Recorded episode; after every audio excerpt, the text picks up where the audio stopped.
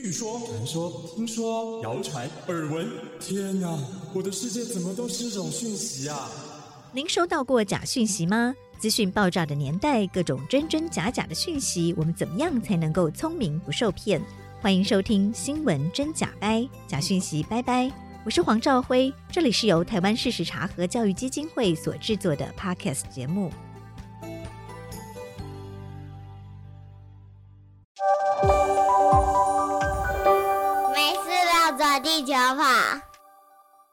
今天的没事绕着地球跑，陪伴大家的来宾是我们台湾事实查核中心的总编审陈慧敏。慧敏好。张慧姐好，各位听众大家好。对，上个礼拜哦，慧敏跟慧安有跟我们提到了我们二零二二年的国际事实查核联盟的论坛上面，在挪威奥斯陆哦，我们听到世界各国的事实查核组织。在 AI 人工智慧方面都有很大的进展跟努力，好像还有像是西班牙啦、巴西啦这些，我们也都在他们身上也看到了，还有阿根廷这几个国家事实查核组织在 AI 人工智慧方面也有非常重大的进展，对吗？我们是不是请慧敏先跟我们介绍一下阿根廷的查核组织怎么运作？我们其实，在会后特别约了阿根廷的查核组织 Chequeado 的执行长。Pablo 一起来看他们这一套系统。那这套系统其实跟马蒂达的系统完全不一样的逻辑哦。马蒂达的概念呢，是把读者的传回来的传言，然后成了一个生态系，跟整个查和记者连接起来。那 Checkado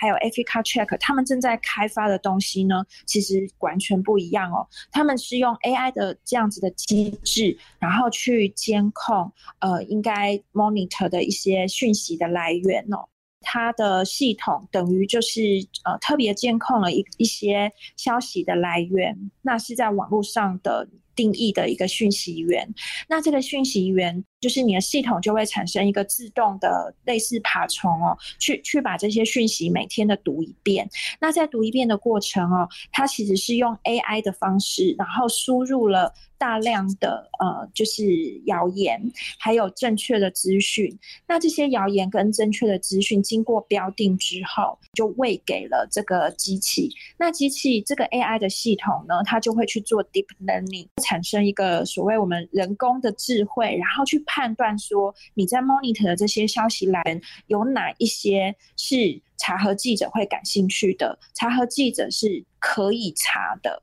我们就叫做 checkable 哦。那这中间其实是有 AI 在这个过程里面，透过我们查核记者喂养这个 AI 的系统大量的资料，然后去产生它有一个内在的逻辑跟呃内在的演算的方法，然后它自然而然的去捞这些题题目。那这些题目捞出来呢，是要提供给记者编辑团队来作为参考。那呃，目前呢，Chequeado 跟我们提到的是说，他们这个准确率应该已经蛮高哦。他们有百分之六十的查核报告的题目都是从这个系统里面去自动自然的生成捞出来的。那当然，新的你在这个过程里面不断的也会产生新的查核报告。那这个新的查核报告就是一个新的资料，也会重新的再提供给机器，再做更好的学习。目前是在这样子的一套机制里面。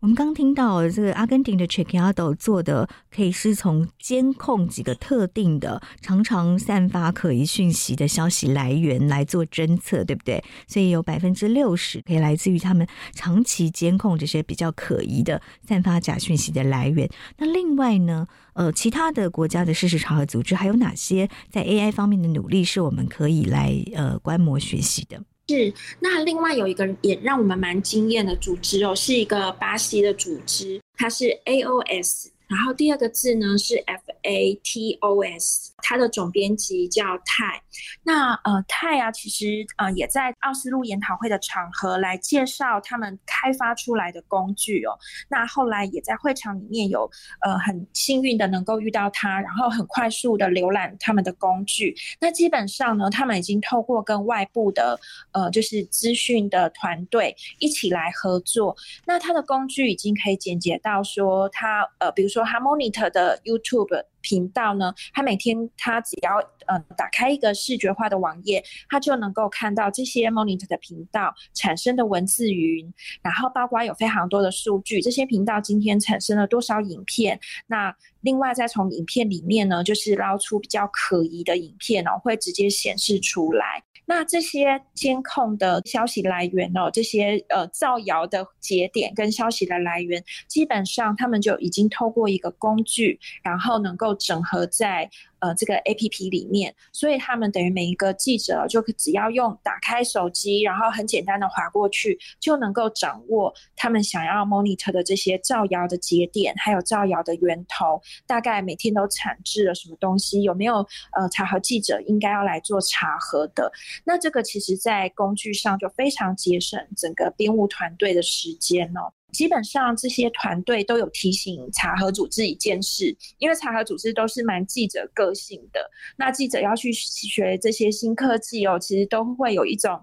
啊，我就是学不会啊，不然我就用回去我原来的做事情的方法。那原来做事情的方法就叫做新闻感，新闻感就是哎，我自己会用人脑来判断这样子。那基本上其实这些组织哦都会提醒，学技术还有学工具的确会有一个。阵痛期，但是一定要过渡这个阵痛期哦，基本上就要就能够改变工作的方式，然后让事情呢能够就是效率百倍，然后千倍这样子。对，那我们刚刚有看到了一些国际上做得很不错的差核组织，他们如何运用 AI 的人工智慧可以协助。那慧敏的观察呢，就是在现在跟未来，AI 人工智慧还可以怎么运用在假讯息的侦防跟破解上面？其实这一次哦，国际的进展很值得带带进来台湾来做思考，因为台湾其实也在过去的这几年里面，呃，科技部投入了大量的资源在 AI 上，